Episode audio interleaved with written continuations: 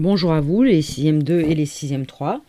Euh, c'est le troisième épisode de cette correction et nous allons maintenant nous intéresser à la fondation de Rome d'après la science, d'après l'archéologie, c'est-à-dire à la fondation de Rome telle qu'elle s'est euh, réellement euh, passée. Alors, je vous avais demandé en premier lieu d'étudier le plan de Rome ainsi que les photos des vestiges archéologiques, c'est-à-dire de ce qu'il reste aujourd'hui passé. C'était le document 7, page 88 de votre manuel qui présente donc ce plan de Rome vers 600 avant Jésus-Christ ainsi que trois photographies hein, euh, qui sont localisées sur le plan. La photographie A aux origines de Rome, qui dit ceci, les archéologues ont trouvé des traces de l'existence de cabanes qui datent du 8e siècle avant Jésus-Christ. Dans les trous, des poteaux en bois soutenaient des cabanes. La photographie B, un rempart autour de Rome. Le roi étrusque Servius Tullius fait construire un mur qui englobe les sept collines de Rome au 6e siècle avant Jésus-Christ. Et le contenu, la photographie C, la Cloaca Maxima, ce grand égout a été construit au VIe siècle avant Jésus-Christ pour assécher les marais en conduisant les eaux vers le Tibre. Alors si vous regardez le plan, vous voyez qu'en vert sont représentées des plaines et en jaune orangé des collines. Hein, donc nous sommes là où a été fondé Rome. Le fleuve qui s'écoule du euh, nord au sud euh, est le Tibre. Et euh, vous voyez ces collines en marron. Alors, je vous posais une première question. Combien de collines trouve-t-on en Rome vers 600 avant Jésus-Christ? Alors, si on les compte ensemble, le Capitole au centre, le Palatin, l'Aventin, le Caelius, l'Esquilin, le Quirinal, le Viminal. Donc Rome est fondée sur le site de sept collines, et on parle d'ailleurs, hein, les historiens, ou encore aujourd'hui, on parle de la ville aux sept collines. Alors, si vous regardez le plan, deuxième question, pour quelle raison Rome a-t-elle été construite sur des collines? Regardez bien le plan. Vous voyez le Tibre? Le Tibre coule euh, à l'ouest de Rome. Si vous regardez bien, vous voyez que dans la partie qu'on appelle le champ de Mars, hein, la partie qu'on appelle le champ de Mars, on voit des petits figurés bleus sur la carte. Et ces figurés bleus, en fait, qu'est-ce qu'ils représentent? Ils représentent des marécages. Alors, ce n'est pas indiqué en légende, mais on voit bien qu'on est dans une zone marécageuse. C'est-à-dire, qu'est-ce que c'est qu'un marais? C'est une zone où la terre est très très très très très humide et en fait euh, où on ne peut pas construire de maisons hein, ou de bâtiments parce qu'à terme, à long terme, ces maisons, ces bâtiments s'enfonceraient dans le sol hein, parce que le sol, comme il est très humide, n'est pas stable. Alors, la raison pour laquelle euh, Rome a été construite sur des collines, c'est parce que justement ces collines, elles ne sont pas humides, elles sont en hauteur. Et donc cela permet de se protéger non seulement euh, effectivement de, euh, des maladies aussi, hein, qui peuvent être amenées par ces marécages, ces marécages qui ne sont pas des zones très saines, des zones où il y a des moustiques qui transportent des maladies, cela permet aussi de construire des bâtiments de manière solide, hein, puisque les collines, elles sont stables, contrairement aux marécages.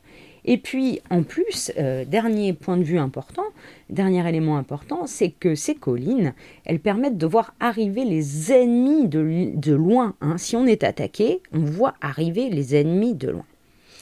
Je passe maintenant à la troisième question. De quand date, et il y a une faute sur mon document, puisque date devrait prendre ENT, les premières traces d'habitation dans Rome. Alors si vous regardez, si vous regardez euh, effectivement euh, le document et la légende, vous voyez que sur le Palatin, la colline du Palatin, on retrouve euh, des traces, les archéologues ont trouvé des traces d'existence de cabanes hein, qui datent du 8e siècle avant Jésus-Christ c'est-à-dire entre 800 et 700. Et en fait, cela, correspond effectivement au moment où les Étrusques, le peuple des Étrusques dirigé par des rois, s'installent dans la, dans la région de Rome. Hein Donc question 4, à quoi ressemblent ces habitations? Eh bien ces habitations sont des cabanes en bois qui étaient soutenues par des poteaux, ce qu'on appelle une construction sur pilotis, un peu en hauteur, et euh, elles sont installées, question 5, en premier lieu, sur la colline, euh, sur la colline du Palatin.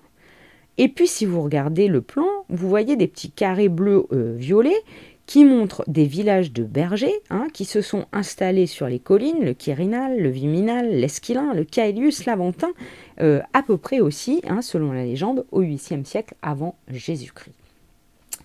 Je vous demandais ensuite quelle installation permet de protéger la ville au temps des rois étrusques au 6e siècle avant Jésus-Christ.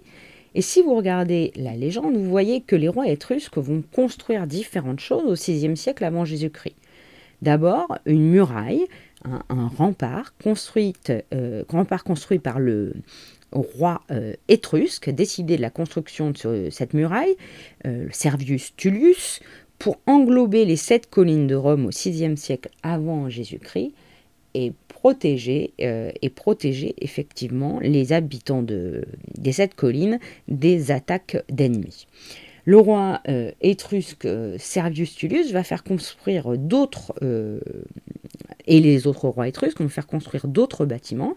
Alors dans ces bâtiments, on trouve, euh, si vous le voyez bien, le temple de Jupiter hein, sur le Capitole, euh, le grand cirque euh, où, se déroulaient les courses de chars sur, entre le Palatin et l'Aventin, le Forum, qui est le lieu où on se retrouve pendant la République ensuite pour parler de politique, nous y reviendrons, ainsi que la cloaca maxima. Alors cette cloaca maxima, ça répond à ma question 7. Quelle installation permettait d'assécher les marécages à la même époque Eh bien l'installation qui permettait d'assécher les marécages à la même époque, en fait, c'est la cloaca maxima. La cloaca maxima, que vous voyez en bleu foncé euh, plus large, en pas foncé, bleu clair plus large sur le plan, en fait il s'agit d'un grand égout. Hein. Euh, vous voyez comme les Romains, les, Étrusques étaient déjà très très très euh, performants, a été construit au VIe siècle avant Jésus-Christ pour assécher les marais hein, en conduisant les eaux de ces marais vers le Tibre, ce qui permet, une fois que les marais sont asséchés, d'occuper cet espace et de pouvoir y construire des habitations. Alors, je, vais ensuite vous, euh, présenter le document suivant qui s'appelle euh, L'avis des archéologues. Mais avant, je voudrais revenir sur quelque chose. Euh, effectivement, avant de, passer au document suivant, euh, quand on parle des cabanes latines du Palatin qui datent du 8e siècle avant Jésus-Christ, euh, qui montrent que les premiers habitants de Rome sont des bergers, c'est-à-dire des, hommes qui travaillent dans l'élevage, hein, qui gardent des moutons, qui gardent des vaches, euh, dans son histoire romaine, vous savez, Tite l'auteur de la légende de Rome, montre que, Romulus va créer la ville de Rome euh, sur le Palatin. Donc en fait, il s'inspire de la réalité puisque les premières collines de les premières cabanes de bergers ont été créées sur le Palatin, le mont Palatin. Et euh, ben, que va faire Tite hein? Il va ancrer son, sa légende dans la réalité en disant que Romulus crée euh, la ville sur la même colline que celle qui a été habitée en réalité par des bergers au départ. Même chose euh, pour euh, Virgile, quand il écrit l'Énéide, il dit que Romulus fait des murailles autour de la ville et, de Rome pour protéger la ville. Et il, ben là aussi, il s'inspire de la réalité dans sa légende, dans ce qu'il invente. Il s'inspire de la muraille que le roi étrusque Servius Tullius avait fait construire et qui englobait les sept collines de Rome. Hein. il invente que Romulus fait la même chose que ce qui s'est fait dans la réalité par Servius Tullius, le roi étrusque. Donc en fait, hein, je reviens sur ce que j'ai déjà dit, il y a des liens entre la légende et la réalité. En fait, les écrivains, Tite Virgile, quand ils écrivent l'histoire de Rome, leur légende, ils prennent des éléments de légende, de la réalité, pardon, ils prennent des éléments de la réalité et ils, les mettent dans la légende pour rendre cette légende plus vraisemblable, plus croyable. Alors, si je passe au document suivant que j'ai intitulé L'avis des archéologues, qui est un texte euh, écrit par Chris Kerr, qui est extrait de l'Atlas de la Rome antique en 1995, euh, je vais d'abord vous le lire et ensuite euh, nous travaillerons euh, sur, sur ces documents. L'archéologie a révélé que la ville naît au 8e siècle avant Jésus-Christ. Elle n'est alors qu'un groupe de fermes situées sur les collines dominant le fleuve Tibre. À la fin du 7e siècle avant Jésus-Christ, le peuple étrusque prend le contrôle de Rome et commence à faire du village une ville. La vallée du forum est asséchée et transformée en espace public. Un temple dédié à Jupiter est alors euh, élevé euh, sur le Capitole. Donc ça reprend ce que je viens de vous dire. Hein. Effectivement, les archéologues confirment que euh, la première colline occupée est celle du Palatin, qu'on assèche les marais, et c'est ce que vous voyez donc sur les photographies qui se trouvent juste en dessous, hein, les cabanes latines, la muraille de Servius et qu'on prend des éléments de la réalité, qu'on les met dans la légende pour la rendre plus vraisemblable. Alors, dans son texte, l'archéologue Krisker parle de la vallée du forum. Euh, la question qu'on peut se poser, il, dit que ce forum est un espace public. Et euh, la question qu'on peut se poser, c'est qu'est-ce qu'on faisait hein, euh, sur ce forum à Rome? Alors, vous allez pouvoir prendre la photographie aérienne et le plan du forum document 1 et 2, page 91, 90-91. Donc vous voyez sur, euh, là je, vous apporte des informations complémentaires. Vous voyez sur la photographie 1, euh, page 90, ce qu'il reste aujourd'hui du forum. Quand vous vous rendez en visite à Rome, une grande partie de ce forum romain a été euh, conservée. Hein. C'est un lieu qui va devenir un lieu très très très important au moment où les rois étrusques vont être remplacés par la République, vous savez, ce lieu, ce régime politique, ce mode de gouvernement, dans lequel on n'est plus commandé par des rois, mais on est commandé par d'autres citoyens qu'on a désignés, hein, qui on a confié le gouvernement par un vote. Alors sur ce forum, on aperçoit euh, effectivement plusieurs lieux, la curie, le comitium, hein, juste à côté de ce grand bâtiment orange qu'est la curie, la place du forum, le temple de Castor et Pollux, qui sont des divinités romaines, la voie sacrée, en latin on appelle ça via sacra, la basilique à Emilia, dont il ne reste plus que quelques murs, et le temple de Vesta, qui est une déesse romaine. Si vous regardez maintenant le document 2, page 91, qui présente le plan du forum romain, vous voyez que ces lieux ont des fonctions différentes sur le forum le comitium, la curie, le tabularium, la via sacra sont des lieux politiques. D'accord? Des lieux politiques. Effectivement, après la chute du gouvernement des rois, Rome devient une république dans laquelle les citoyens élisent des magistrats pour diriger la cité et son territoire. Ils sont aidés dans leur mission par le Sénat, une assemblée de 300 anciens magistrats hein, à la retraite, et le forum, les, sénateurs hein, se réunissent pardon, sur le forum dans la curie, qui est la salle où se réunit le Sénat. Hein. Donc les magistrats du Sénat, eux, se réunissent dans la curie, ce grand bâtiment orange que vous voyez sur la page 90. Euh, et il est en rouge sur le plan. Ils se réunissent aussi dans ce qu'on appelle le comitium, où on prononce des discours, hein, à la tribune des rostres, qui est le lieu où on prononce des discours. Euh, et puis, euh, les, les, généraux, euh, quand ils ont remporté des guerres, hein, vous vous rappelez que effectivement les Romains sont de grands conquérants puisqu'ils vont conquérir toute l'Italie puis tout le bassin méditerranéen. Eh bien, les généraux, comme Jules César, par exemple, vous savez, ce grand général qui a conquis la Gaule, qui n'était pas il n'a jamais été empereur. Hein. Euh, là-dedans, euh, quand on, lit Astérix et Obélix, on voit que les auteurs ont un peu modifié la réalité. César n'a jamais été empereur. César, c'était un conquérant, c'était un général de la République romaine. Eh bien, César, comme les autres généraux, quand ils réussissent à conquérir euh, une région, qu'est-ce qu'ils font?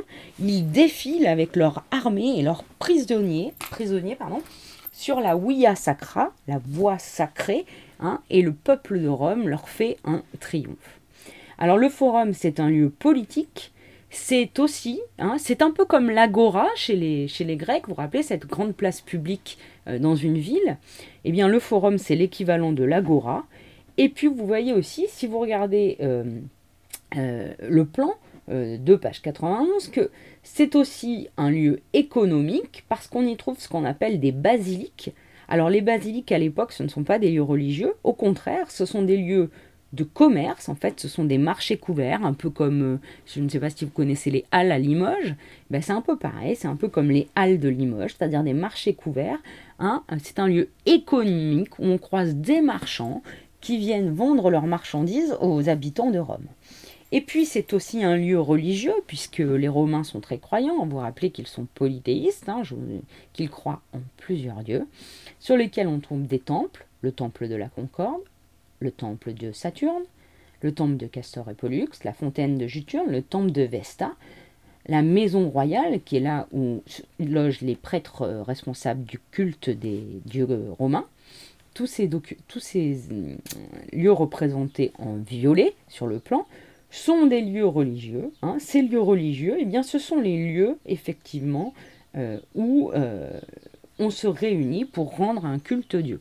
Donc ce forum, hein, c'est un lieu à la fois euh, religieux, à la fois politique, à la fois commercial. Hein, pendant la République, c'est une place extrêmement animée où se déroule la vie politique, économique, euh, commerciale et religieuse de la cité.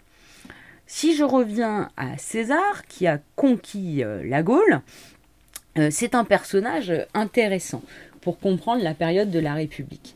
César, euh, c'est un général euh, romain. Vous pouvez euh, maintenant prendre votre livre, page 89, observer le document 8. Essayons dans le, de lire ensemble la biographie, c'est-à-dire, c'est-à-dire, excusez-moi, l'histoire de la vie de Jules César. Jules César vit au 1er siècle avant Jésus-Christ, 144 hein, avant Jésus-Christ. Il naît dans une très noble famille romaine, c'est-à-dire une famille riche, qui se dit, qui invente qu'elle est la descendante de Vénus et d'Énée. Tiens, tiens. Elle aussi, elle rajoute des éléments de légende euh, dans, sa, euh, dans son histoire. Hein. Ils inventent qu'ils sont les descendants de Vénus et d'Énée. D'ailleurs, on le voit sur cette pièce en argent, euh, juste à côté, où il est écrit César, et on voit Énée porter son père Anchise sur les épaules au moment où il fut trois. César, il est consul, c'est un homme politique, il est général des armées et il va faire la conquête de la Gaule, c'est-à-dire du territoire qui est devenu ensuite la France. Il va utiliser ses victoires pour essayer de s'emparer du pouvoir en, en 49. Qu'est-ce que se dit César? Il se dit, eh bien, que euh, effectivement, euh, il est euh, il est très puissant et qu'il pourrait conquérir Rome et qu'il pourrait renverser la République pour essayer de, de prendre le pouvoir désormais tout seul. Hein. Il se comporte en héros et il veut désormais diriger la cité seul en se passant des magistrats et du Sénat. César ne va pas avoir le temps euh, de euh, diriger la cité romaine parce que lors d'une séance au Sénat, il meurt assassiné hein, par, des sénateurs qui lui plantent un couteau dans le, ventre ou dans le dos, je ne sais plus, dans le ventre, et qui l'empêche euh, effectivement de, prendre le pouvoir pour lui tout seul. Mais cette idée de prendre le pouvoir pour soi tout seul, comme c'est... Alors je reprends, hein, César est très très très euh, admiré à Rome parce qu'il a conquis la Gaule, qui était un territoire difficile à conquérir. Et donc, quand il rentre à Rome, il a l'idée, il, prépare un, coup d'État, ce qu'on appelle un coup d'État, c'est-à-dire une prise de pouvoir par la force il se dit qu'il pourrait diriger la cité tout seul, comme un empereur, en se passant des magistrats. Mais il est assassiné au Sénat, hein, euh, car euh, des personnes ont, ont, été mises au courant de ce qu'il prépare, et il est assassiné au moins 44 avant Jésus-Christ. À ce moment-là, quand il est assassiné, d'autres sénateurs, d'autres hommes puissants de Rome, se disent qu'ils pourraient faire la même chose que César, c'est-à-dire qu'ils ont l'idée qu'eux aussi pourraient prendre le pouvoir euh, pour eux tout seuls. Et c'est ce qui va se passer hein, en 27 avant Jésus-Christ. Rome va devenir un empire car un homme très puissant, l'empereur Octave Auguste, va réussir à prendre le pouvoir et va réussir à exercer le pouvoir lui-même tout seul. Hein. C'est un empereur très puissant. En 27 avant Jésus-Christ, Rome devient un empire car l'empereur Auguste renverse la République. Alors, si je poursuis, euh, César euh, rentre à Rome en héros, il se fait assassiner, pardon, excusez-moi, je me répète un peu, et si, euh, et en 27 avant Jésus-Christ, on l'avait vu sur notre frise en début de leçon, Rome devient un empire avec à sa tête un homme très puissant, l'empereur Auguste. Je voudrais revenir sur la question de la légende et de la réalité.